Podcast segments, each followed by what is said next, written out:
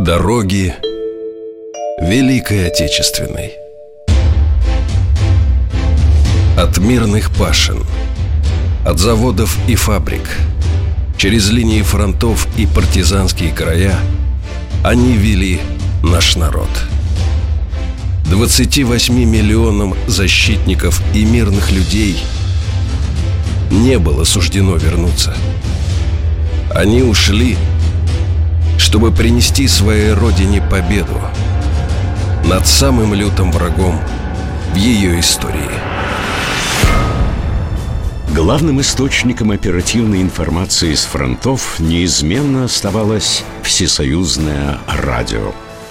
Уличные репродукторы и черные тарелки на кухнях неизменно собирали вокруг себя многочисленных слушателей, ловящих каждое слово – Дикторы, казалось, выражали волю страны и народа.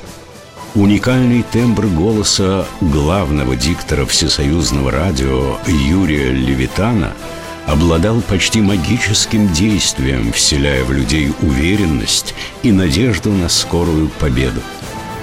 В 1943 году в Куйбышеве была запущена новая радиостанция, позволившая охватить вещанием часть оккупированных врагом территорий – за годы войны радио передало 7 тысяч корреспонденций с фронтов, около 5 тысяч сводок и материалов Софинформбюро.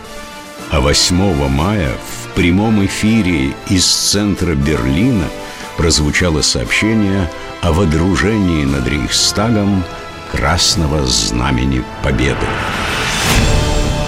Все для победы. Каждый четверг. Утром.